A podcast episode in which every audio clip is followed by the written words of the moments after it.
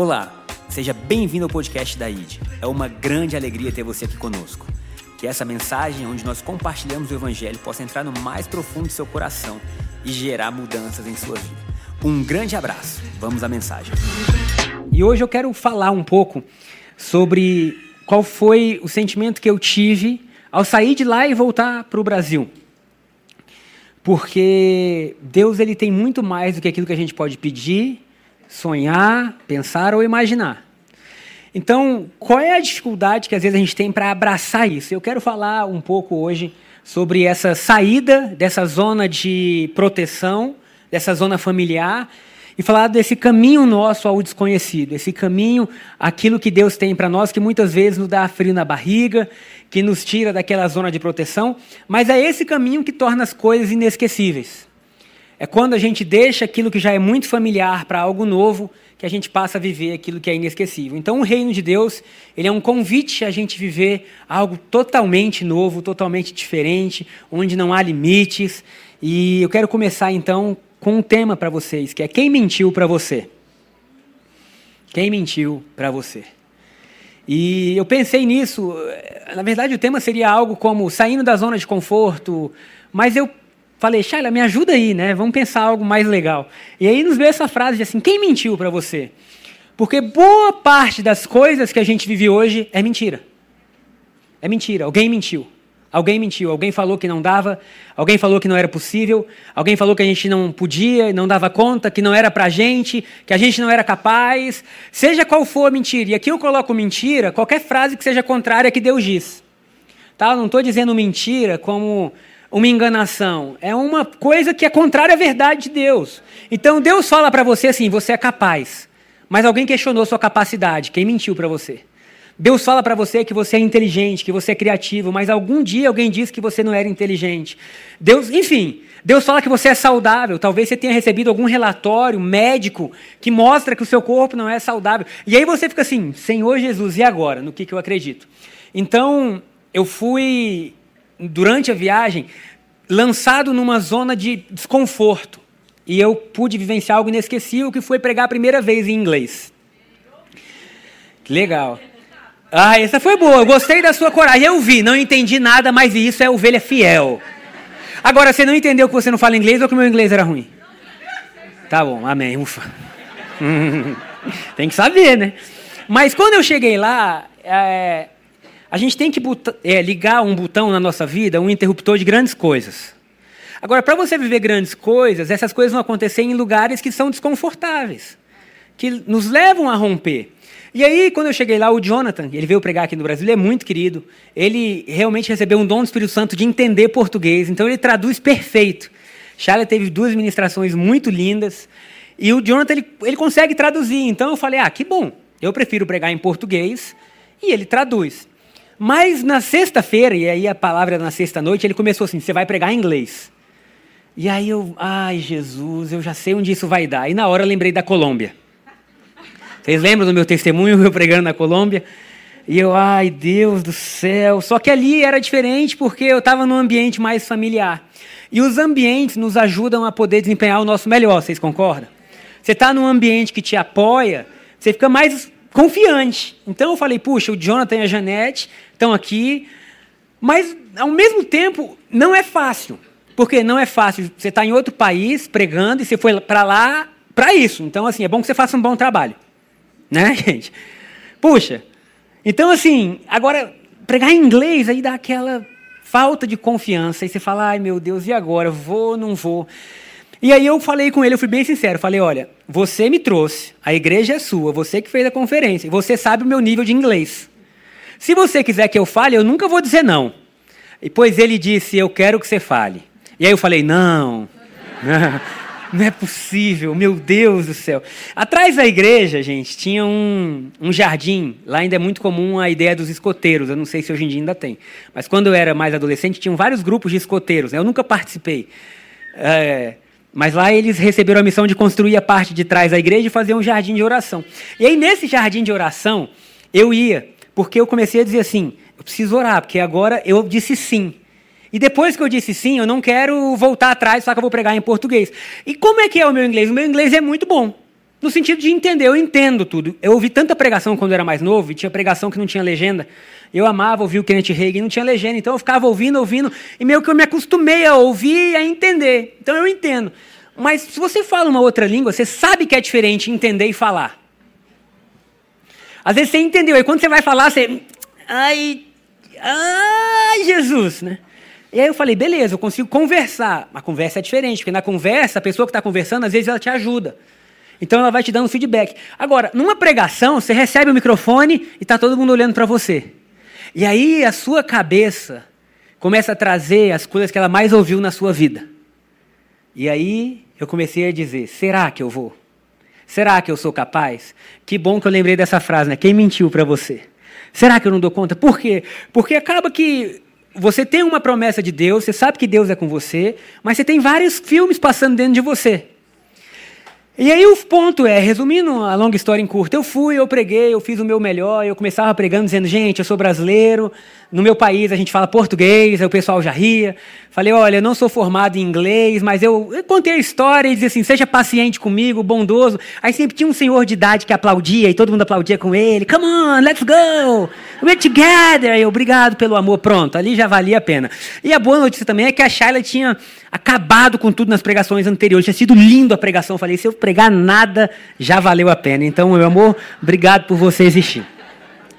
Mas, e aí eu fui, preguei, falei, fiz meu melhor. Só que quando voltava para casa, isso é muito legal, gente, porque o que Deus vai fazer com você e comigo vai além do nosso entendimento. E a gente peca quando a gente quer trazer um milagre para o que a gente pode somar, equalizar. E, infelizmente, a nossa doutrina, ela não é tanto uma doutrina celestial, porque a gente se julga muito, geralmente se julga puxando para baixo. Então eu chegava no quarto depois de ter pregado a cabeça assim, ó. Por quê? Porque quando você está muito num lugar, você pensa como aquele lugar. Então a gente pensa em português. E eu estava pregando em inglês e eu pensava em português. Para aquele que é nascido de novo, o reino está disponível. Fala isso em inglês rápido. E eu, meu Deus, então assim, a cabeça chegava fritando, e aí eu começava a me sentir assim. Será que foi tudo bem? Ainda bem que a Charla dizia assim: Foi ótimo, meu amor. Foi incrível. E Deus fez algumas pessoas chorarem durante a minha pregação. Eu não sabia se elas choravam na unção ou de desgosto. Mas elas estavam chorando e eu dizia: Gente, Deus está se movendo. A minha principal luta era fazer com que a mente acreditasse o que o Espírito já estava vivendo.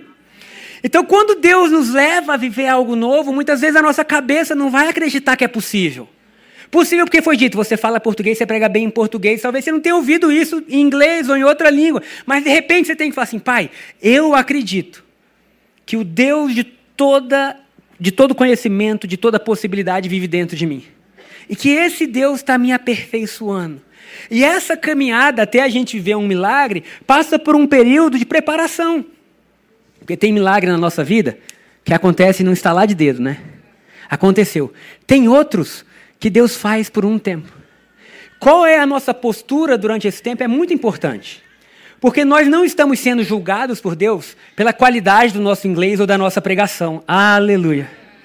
Nós somos filhos amados de Deus. E qualquer que seja o desafio, ou o milagre, ou a promessa que Deus traz, a gente já está neste lugar de plenitude. Amém? Então Deus não está dizendo assim, ah, se você fizer essa empresa funcionar, sua família funcionar, seu emprego funcionar, você é amado.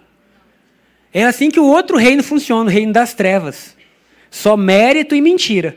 O reino dos céus funciona numa mesa familiar, numa ceia onde a gente se alimenta Jesus e Deus mostra para a gente quem a gente é por causa de Jesus. Aleluia. E aí o nosso coração descansa.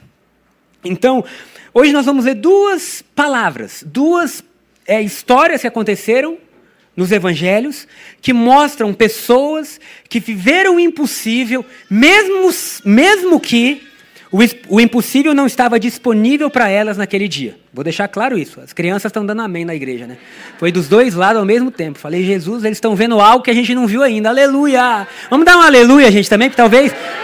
Talvez os anjos estejam fazendo um milagre acontecer e a gente é mais velho e não viu. A criança já está ali preparada. Então, nós vamos contar duas histórias de pessoas que se encontraram com Jesus. E o que mais me chamou a atenção é que naquele dia o milagre não era delas. o que aconteceu não estava escrito. O que aconteceu com elas não era aquele milagre que Jesus saiu para fazer. Não. Jesus estava no seu dia a dia normal e a fome daquelas pessoas fez com que o milagre se tornasse real para elas.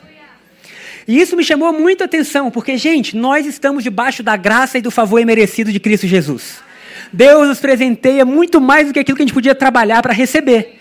Deus nos dá saúde, faz nosso coração bater, nos dá alegria. Nesse exato momento, os anjos estão trabalhando por nós. É isso que um cristão saudável crê. Então, se você está saudável, você está pensando, Jesus está trabalhando por mim. Glória a Deus por isso. Mas de uma forma é, paralela ou conjuntamente, Deus não recusa os seus atos de fé. Porque por mais que você possa simplesmente receber, como foi com o paralítico no tanque de Betesda, quem lembra? Existia uma multidão de enfermos. Jesus caminhou diretamente até aquele homem que estava 38 anos ali, conversou com ele, e ele nem imaginava que era Jesus. Mas no céu estava escrito: é o dia do milagre dele. Vocês têm ideia? Jesus foi até ele. Quem é que apareceu aí que todo mundo viu?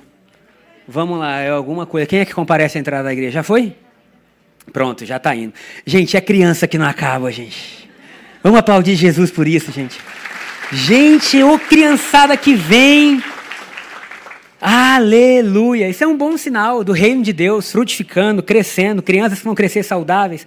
Mas enfim, Jesus vai até aquele homem e ele fala assim: Olha, quem é você? E o homem fala: Olha, eu estou aqui há 38 anos. Quando o anjo mexe a água, ninguém me joga lá dentro, porque cada um está em busca do seu milagre. E eu sou paralítico, então eu demoro mais. E eu estou aqui esperando o milagre há 38 anos. E Jesus chega para ele e literalmente fala: O milagre sou eu. E ele mas nem entende muito. De repente Jesus fala: Ó, oh, é o seguinte, toma seu leito e anda. Ele levanta na hora. Ele toma o leito e ele anda. Ele não estava esperando aquilo, veio até ele. Mas esses dois milagres que a gente vai ler, a gente vai ver que o milagre não era para essas pessoas. E talvez você tenha vindo no culto hoje, e talvez estivesse escrito no céu: o milagre é do fulano, fulano, fulano, e não estava lá seu nome hoje. Lembrando que não é milagre que nos alegra, amém? Milagre é um adendo, que nos alegra é a presença, é sermos amados. Mas eu creio que há uma expectativa, uma esperança no nosso coração que pode cavar o solo em busca de milagre. Que pode mexer as águas. E isso não é contra a graça. Isso é mais uma das coisas que Jesus possibilitou. Então a fé, ela pode gerar ambientes favoráveis. Talvez hoje sua família vai sair daqui, ela vai ser mudada para sempre. Talvez sua paternidade, suas amizades, talvez sua vida, tudo por quê? Porque você creu. Então vamos lá, o primeiro fala de um paralítico, um outro paralítico. Esse não foi encontrado por Jesus, mas seus amigos o levaram até Jesus. Vamos ler, por favor? É a Bianca que está de novo? Bianca, você coloca para gente? Marcos capítulo 2. Fala que Jesus estava em Cafarnaum e ele entrou em casa, a multidão soube que ele estava em casa. O versículo 2 diz assim: Versículo 2: Muitos afluíram para ali, tantos que nem mesmo junto à porta eles achavam lugar. E Jesus anunciava a palavra. Deus estava falando. E quando Deus está falando, o coração do homem responde. Há algo dentro da gente que foi feito para responder a Deus. Então você já imaginou Jesus pregando? Descobriram que ele estava em uma casa. Todo mundo mudou a agenda do dia e falou: Vamos para lá. A casa encheu tanto que até na porta não tinha mais lugar. Você já imaginou alguém chegar atrasado e falar: licença, deixa eu passar? O que, é que todo mundo ia dizer? Passa não, irmão. A gente está ouvindo Jesus, Deus é bom, mas a gente não.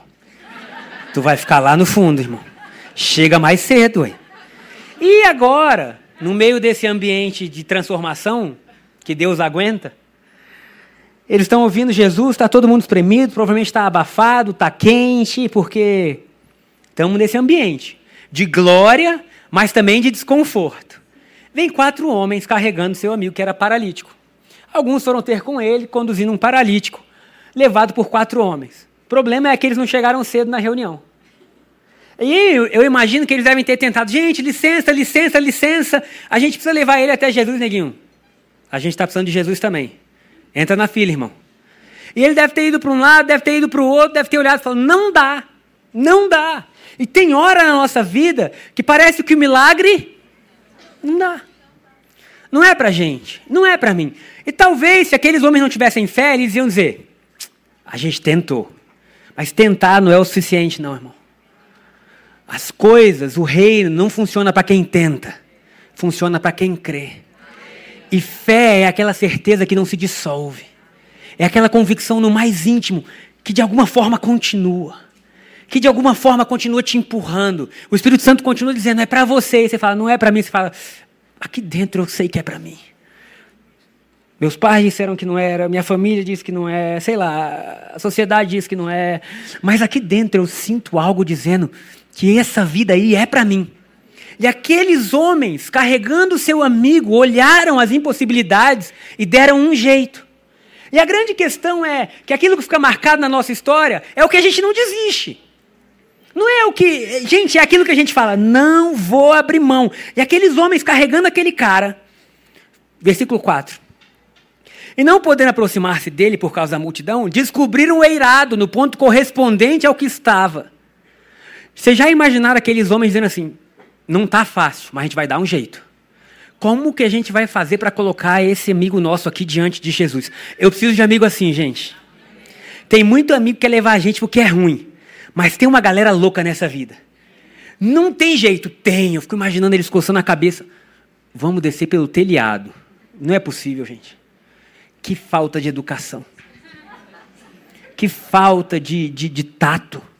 Como que você entra no meio de uma reunião abarrotada pelo teto? Você já imaginou o dono da casa? Porque a gente hoje, glória a Deus, glória a Deus nada. Já imaginou se a casa é sua e de repente você recebe Jesus na sua casa e tem quatro sem noção, quebrando o teto, tirando as palhas, tirando o barro, tirando tudo que tinha na época. Você já imaginou você estar tá lá dentro, Jesus falando, de repente começa a cair pó na sua cabeça, no seu cabelo escovado que você escovou? E de repente você, cara, o que, que é isso? De repente, aqueles caras que já estavam importunando lá resolveram quebrar o teto. Misericórdia. Mas tem hora, gente, que tem que quebrar o teto. Tem hora que a gente já esperou demais para ficar calado. Tem hora que não dá mais, tem hora que a gente tem que se revoltar. Uma ira santa, a gente fala assim: quer saber? Eu ouvi a vida inteira que eu ia pregar lá fora, eu vou falar inglês. E se não der certo? Tô nem aí.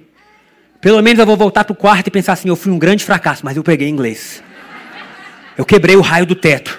Eu desci na frente de Jesus e não houve milagre nenhum. Mas eu desci. Porque tem hora que ninguém vai fazer por você, irmão. Tem hora que não é a pregação do pastor, o culto abençoado. Tem hora que tem que surgir algo dentro de você e você falar assim: é meu. Eu vou tentar. E se não der certo? Não estou nem aí, eu tentei. Sabe, nós não podemos ter medo de nos frustrar. O medo da frustração nos colocou em um lugar que parece proteção, mas é morte. O medo do, ai, o que é que vão achar? O que é que vão pensar? O que é que vão dizer? E a gente tem tanto medo do que, é que vão dizer, que a nossa vida ficou inibida, os nossos potenciais ficaram inibidos, com medo do que os outros vão achar. Sabe o que os outros vão achar se você pregar bem? Nada. E sabe o que os outros vão achar se você pregar mal? Ah, só um menino que veio aqui e pregou mal. E ninguém está nem aí. Mas a gente fica. O que, é que vão pensar de mim? O que, é que vão dizer de mim? Ai, será que eu dou conta? Será que eu não dou conta? E tudo isso já dizia Salomão: vaidade, vaidade. Tudo é vaidade. Mas quando que o milagre acontece? Eu falo milagre, não é só um milagre, é quando que o reino de Deus começa a ser visto em nossas vidas. A Bíblia fala que aquele que morre, esse vive. E o que é morrer se não dizer assim, olha, não me importo mais tanto para mim. O que eu importo é, eu vou fazer um buraco no teto. e eu vou descer no meio da reunião. E eu quero ver Jesus. E eu quero ver o poder que ele tem. E a Bíblia fala, vamos para o versículo 5. Gente, por favor, ninguém vai furar o teto da igreja, amém? A gente já vai ampliar mais a igreja. Mas também é o seguinte: se Jesus mandar, e só se Jesus mandar, amém? Você tem liberdade. Medo de falar isso, Senhor, mas amém. Vendo-lhes a fé. O que, que Deus quer encontrar na gente? Fé. Porque a fé posiciona. A fé te posiciona diferente. E olha que lindo esse versículo. Não foi vendo-lhe a fé. Porque a fé não era mais só do paralítico. A fé era deles. Oh, que coisa maravilhosa. Vendo-lhes a fé. Jesus olhou para os cinco e falou: Cara, eu estou vendo fé. Aleluia. Vendo-lhes a fé, disse ao paralítico: Filho, os teus pecados estão perdoados. Aleluia. Quando nós nos colocamos diante de Deus, tem só uma coisa que chama a atenção de Deus: fé. Fé. E o que é a fé? É a certeza das coisas que se esperam. É a convicção dos fatos, sabe? A fé, ela sempre é acompanhada com atitudes que comprovam aquela fé. É ou não é, gente? Pensa na pessoa apaixonada. A pessoa apaixonada é a que mais faz bobeira. Ela esquece tão ridículo que é estar apaixonado. E, tá, tá, e, e o estar apaixonado é tão lindo que faz até o ridículo ser bonito, é ou não é? Lembra daquele amigo se apaixonou pela mulher e compra flor e sai andando no meio da faculdade inteira e todo mundo pensando: nosso Deus. E ele não liga. Por que, que ele não liga? Porque há um amor tão forte no coração dele que ele só quer ver o sorriso da mulher que ele ama. Ih, gente, vocês não são românticos, não, hein? Aí a outra ia, botava o bilhetinho no carro, né? No para-brisa, tanta coisa. Por quê? Porque há um sentimento ganhando força que vai gerando ações. O que é o Evangelho? É uma certeza de que nós estamos olhando para Jesus, que nós somos amados, queridos, perdoados, sarados, estamos sendo limpos o dia inteiro. E isso produz em nós uma convicção que nos faz andar em direção a Ele. A fé sempre nos coloca diante de Jesus. Sempre diante de Jesus. Porque Ele é o único que pode dar o decreto que muda nossa vida. E aí eu lembrei que eu estava falando para vocês do jardim que os escoteiros fizeram. Eu não terminei a história, mas Jesus sempre nos lembra. E aí, no meio do jardim, eles fizeram um jardim de oração. E quem foi lá orar? Eu, porque agora eu precisava muito orar. Qual era a minha oração? Jesus, help me. Jesus, me meti em mais uma. Resolvi pregar em inglês. Isso eu falava em português, que eu não ia gastar o inglês antes, né, gente? Agora é o seguinte: eu só tenho você. Será que você pode clarear minha mente? Me lembrar Espírito Santo, mas muito obrigado, que nós vamos nos divertir juntos. E aí você entra em um lugar de oração e um lugar de fé, lembrando a você quem que produz milagre.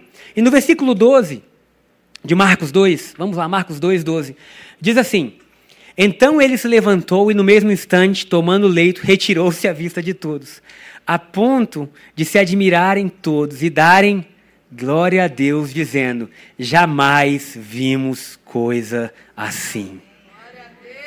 Sabe o que você pode fazer? Pega as áreas da sua vida, entrega para Jesus e coloca do lado assim uma profecia. Jamais vimos coisa assim.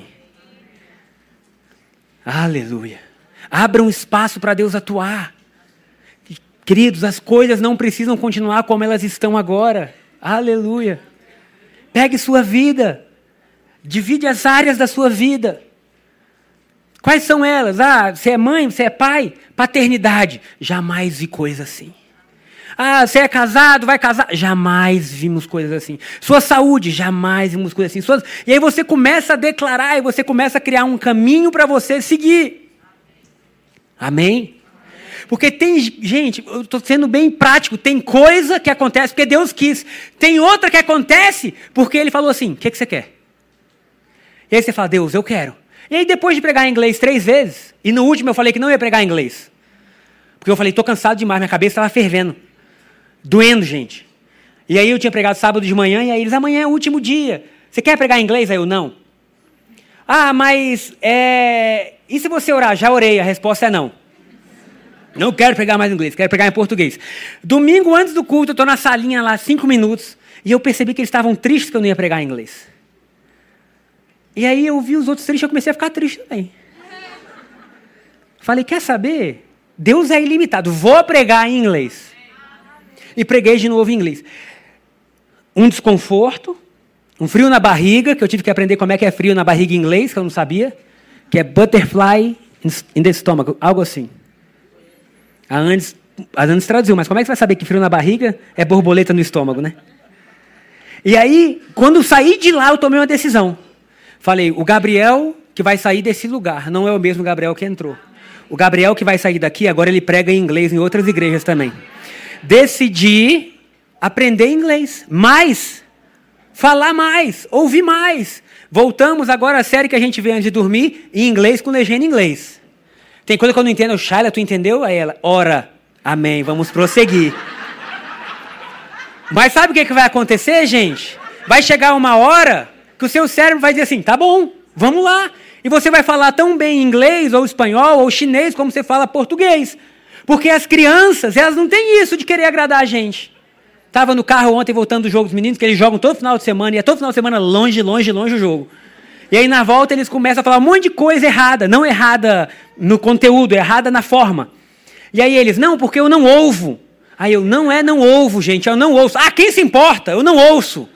E eu, eu preciso ser assim. Porque eles erram e eles sabem que eles vão aprender e eles não estão se julgando e se pressionando a aprender rápido. Eles sabem que o aprendizado é um processo. Como que uma criança sabe disso e a gente quer perfeição? Então, gente, se você quer um milagre, eu creio que Deus pode fazer milagres instantâneos na sua vida, mas tem muito milagre que é um processo. Quer algo? Vai estudar. Quer aprender inglês? Entra no curso de inglês. Baixa o Duolingo, Babel, tem tanto aplicativo de inglês. Vai estudar, irmão. Tem coisa que não é oração, não. Ah, eu vou orar. Você está camuflando tua preguiça no verbo orar. Tu não é espiritual, tu é preguiçoso. E tu não quer entrar na faculdade, você não quer fazer inglês. Ah, eu vou orar porque Deus pode. Deus pode. E você também. E por que não vocês juntos? Oh, aleluia. E por que não você se colocando diante de Deus em um lugar de reverência, dizendo, Pai, eu sei que o Senhor pode fazer tudo, eu estou aqui dando pequenos passos de fé, que foi isso que eles fizeram. Vamos levar o paralítico diante de Jesus. O segundo exemplo que eu quero dar é da mulher hemorrágica, que está no livro de Marcos, capítulo 5. Deixa eu só ver aqui onde eu anotei. Marcos, capítulo 5, versículo 24. Porque é outro milagre que não estava na agenda de Jesus, mas aconteceu. Fala para quem está zoado assim: aconteceu. Aconteceu. Ai, gente, eu estou pronto para viver grandes coisas. Como vai ser, eu não sei. Aconteceu. Aconteceu. Diz assim: grande multidão o seguia, comprimindo. O que, que de novo a gente tinha? Uma grande multidão comprimindo Jesus. Não era mais fácil se Jesus estivesse disponível para cada um deles naquela época? Seria. Mas existia uma grande multidão e às vezes eles tinham que cruzar essa multidão.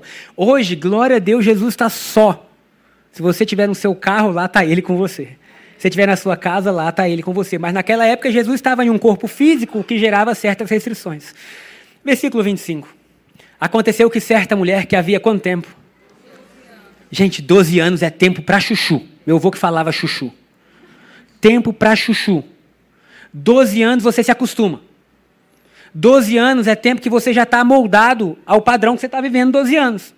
Aquela mulher, ela estava 12 anos vivendo uma enfermidade. Ela estava 12 anos vivendo fora da cidade, porque quem era, quem sofria de fluxo, não podia estar no meio do povo, porque o sangue para o judeu ainda é coisa muito importante. Então, se há sangue, o sangue carrega tanto coisa pura quanto impura. Logo, se uma mulher está nos seus dias de fluxo, ela tem que se retirar, ela não pode estar no meio da cidade. Logo, essa mulher estava 12 anos vivendo à parte. 12 anos sem poder trabalhar, 12 anos sem poder se relacionar, 12 anos sem poder abraçar sua família, 12 anos sem poder praticamente tocar ninguém. Meu Deus do céu, misericórdia. Mas 12 anos ela já estava assim, acostumou viver fora da cidade. Só que dentro dela existia algo assim: eu vou continuar lutando. E um dia, o versículo seguinte diz assim, ó, 26. E muito padecera a mão de vários médicos, tendo despendido tudo quanto possuía, sem contudo nada aproveitar. Antes, pelo contrário, indo a pior. Tendo ouvido a fama de Jesus. Irmão, dá um amém. Você precisa ouvir a fama de Jesus. Você precisa ler, você precisa entender, você precisa ouvir pregações, você precisa trazer à sua memória o que Jesus pode fazer, porque é essa palavra sobre Jesus que vai produzir fé.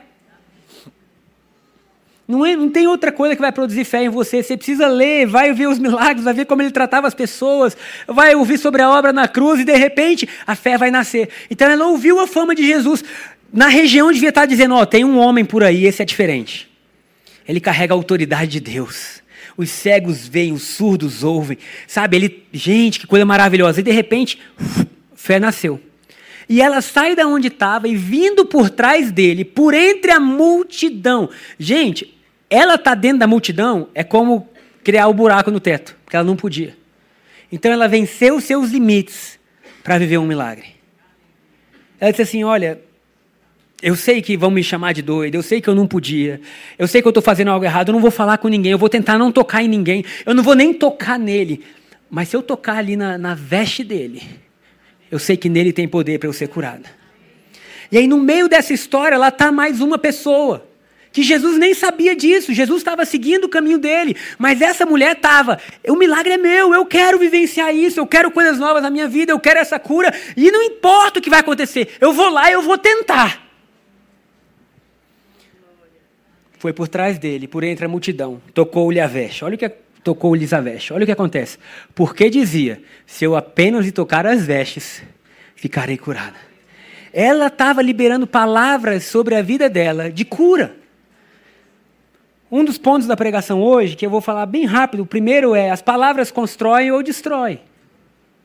Toda palavra que você ouve, pode até botar, Bianca, rapidinho, pessoal. Não vai mudar nada, não, fica tranquilo. Toda palavra que você ouve ou constrói ou destrói. Toda. A palavra nunca é neutra. Ou ela está produzindo algo bom, ou ela está produzindo algo ruim. Como, por exemplo, se a Shara está constantemente falando o que é ruim na minha vida, o que é ruim na minha vida, isso está produzindo algo ruim. Mas se ela está falando coisas boas, isso está produzindo algo que é bom. Eu, com os meus filhos, eu fiz um acordo com eles. Falei, olha só, vocês estão proibidos de acreditar qualquer palavra que o papai, a mamãe ou alguém fale que seja contra o que Deus está falando sobre vocês. Papai e mamãe amam muito vocês, mas às vezes a gente erra. E vocês não podem acreditar em nada abaixo do que o que Deus está falando sobre vocês. Prometem? Prometemos, amém. Por quê? Porque até a gente às vezes está falando algo que está limitando eles. Por quê? Porque eu dou o que eu tenho. Se eu tenho alguns limites, ah, não fala isso. Está se achando agora, né? Gente, mas e se o menino for? Quem vai saber isso? Não sei. Então, filho, vai em fé, em humildade e fé. Porque o evangelho é o único lugar que você anda com autoridade mais humilde.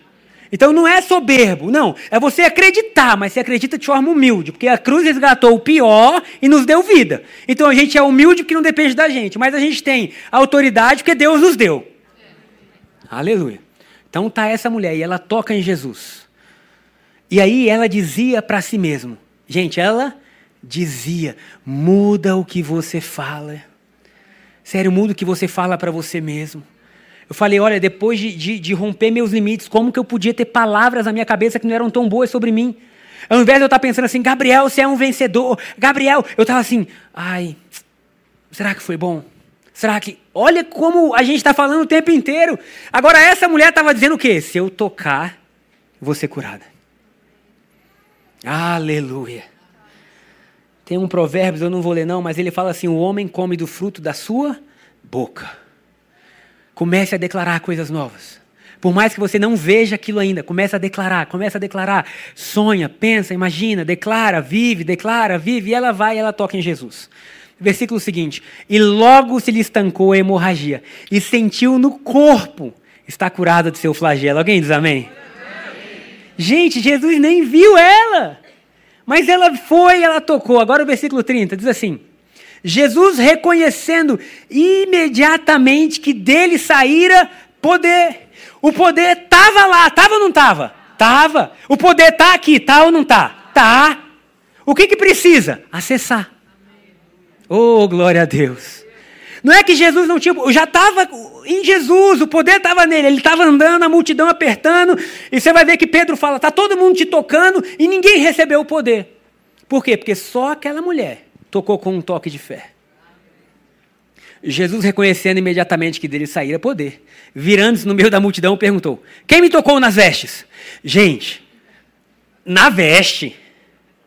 Como que ele sabia? Porque se tem uma multidão te tocando, ele sabia que alguém pegou só das minhas vestes. Oh, glória a Deus. Responderam-lhe seus discípulos. Alguns outros falam, respondeu Pedro. Vês que a multidão te aperta e diz: Quem me tocou? Saída de Maracanã, gente. Jogo cheio. É aquela multidão que você anda assim, né? E de repente alguém para, alguém me tocou. Uai, meu amigo. Você quer agora. Ele, porém, olhava ao redor, ele estava dizendo assim: Eu sei que alguém me tocou. Eu sei que alguém me tocou. Versículo seguinte, 33. Então a mulher, atemorizada e tremendo, côncia do que nela se operara, veio, prostrou-se diante dele e declarou-lhe toda a verdade. Verso 34. E ele lhe disse: Filha, a tua fé te salvou. Vê os dois. Os dois se moveram por fé. Os cinco homens e essa mulher. Filha, a tua fé te salvou. Vai-te em paz e fica livre do teu mal. Queridos, nós temos que gerar um ambiente, uma atmosfera de fé no nosso meio. De pessoas que encorajem umas às outras, dizendo assim: olha, é possível. É possível, gente. Nós temos que ser aqueles que digam assim: é possível.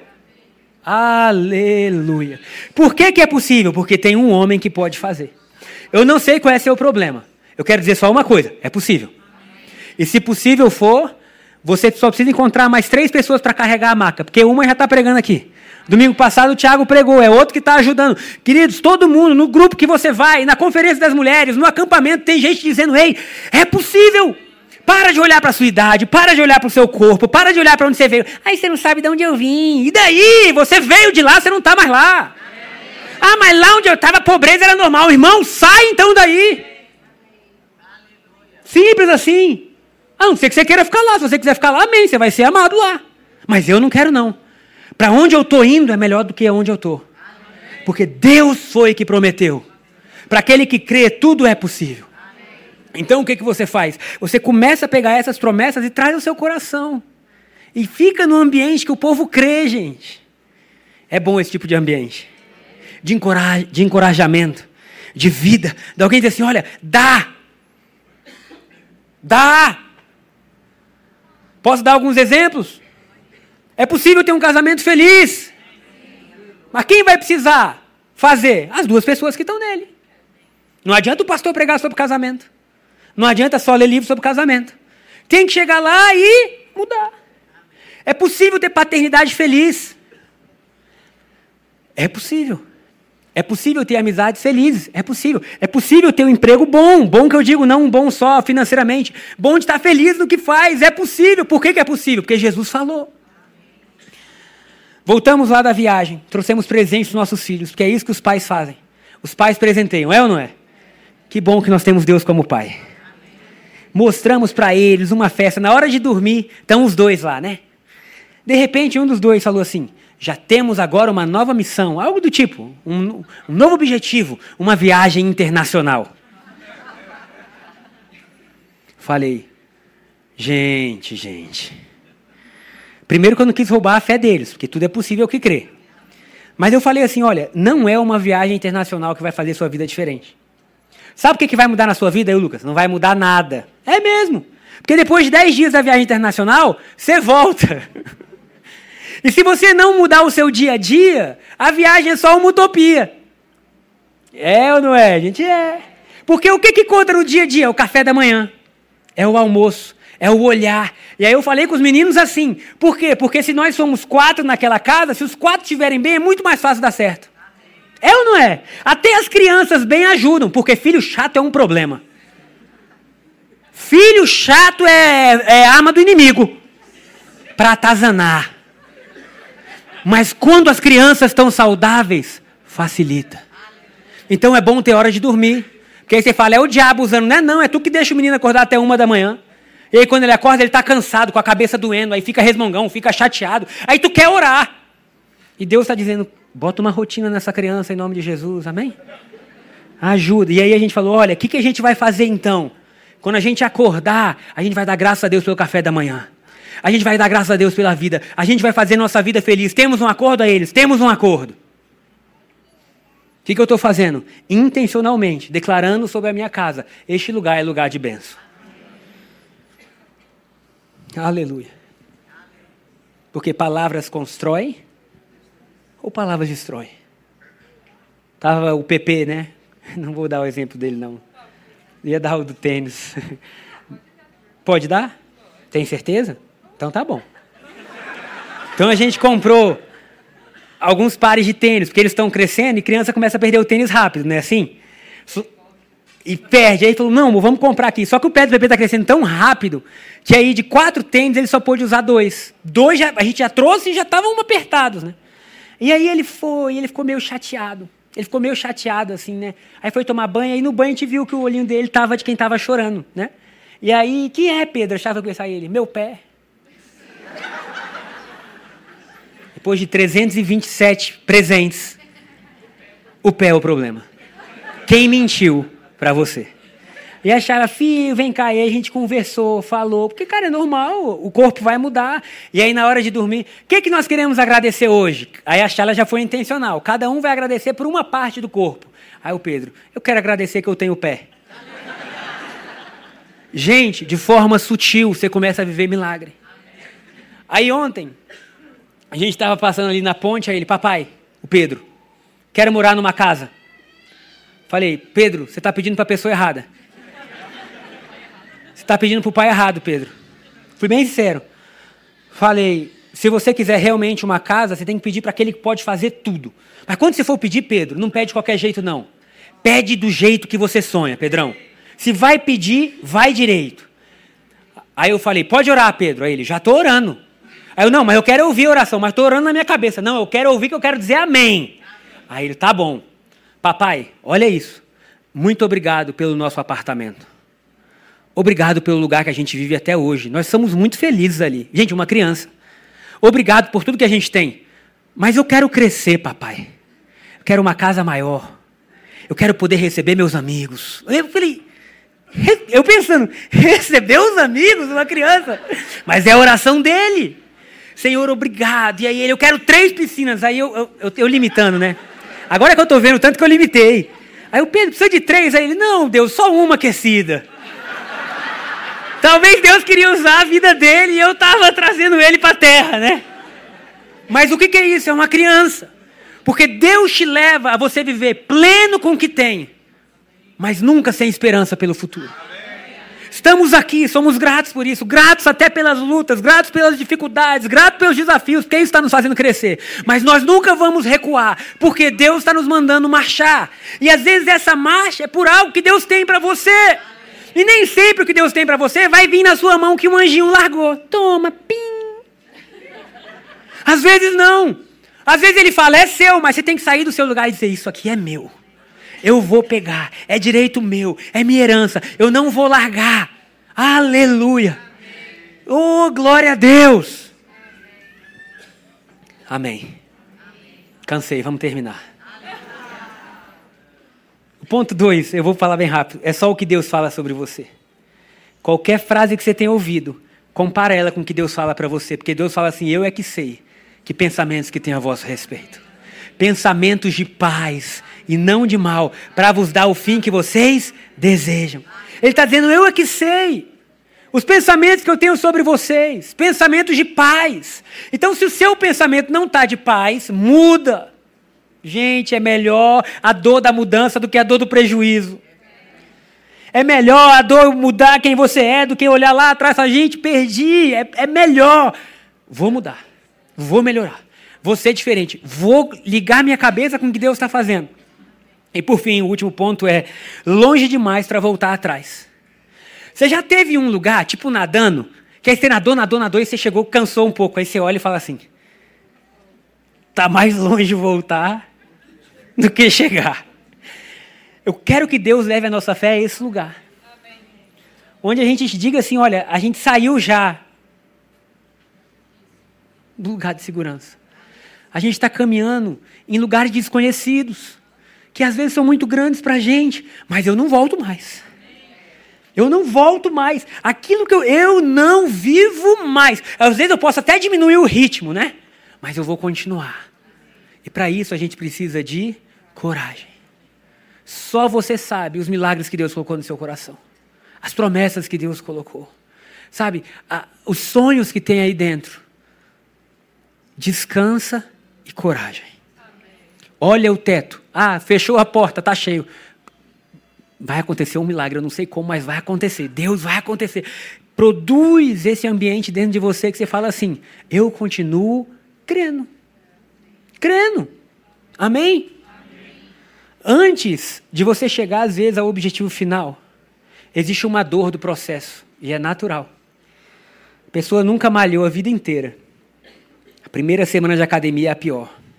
É ou não é? Vai doer cada partezinha do corpo dessa criatura que ela nem sabia que tinha. E aí, depois de uma semana, sabe qual é a mudança que ela vai ver? Nenhuma. O corpo dela continua o mesmo, mas agora dói. Mas ela tem a opção. Ou ela fala, isso não é para mim, eu não gosto disso. E volta para o pudim, para comilança, para festa. Ou ela fala, eu. Pastora Lu falou, vamos mudar de assunto. Ou ela diz assim: Eu sou aquela pessoa ali que não desiste, eu vou continuar. Corpo, perna, músculo, tu vai se acostumar. Estômago, você vai parar de roncar. Você não precisa comer tanto assim, filho. Aguente. E aí, quando você vê, passou um mês, dois meses, três meses, quatro meses, seu corpo mudou, seus hábitos alimentares. Gente, eu nunca imaginei que eu ia gostar de salada na vida. Hoje em dia, às vezes tem uma salada, eu falo, que delícia. Não é porque a salada mudou o gosto, é porque meu, minha cabeça mudou. Graças a Deus pela Shaila, que nos trouxe hábitos saudáveis. Gente, quando eu imaginei acordar e fazer super coffee, olha que prisão. E hoje eu acordo, preparo meu leitinho. Por quê? Porque quem gosta é a Shaila. Mas eu tô lá dizendo assim, vou também. Super coffee. Agora.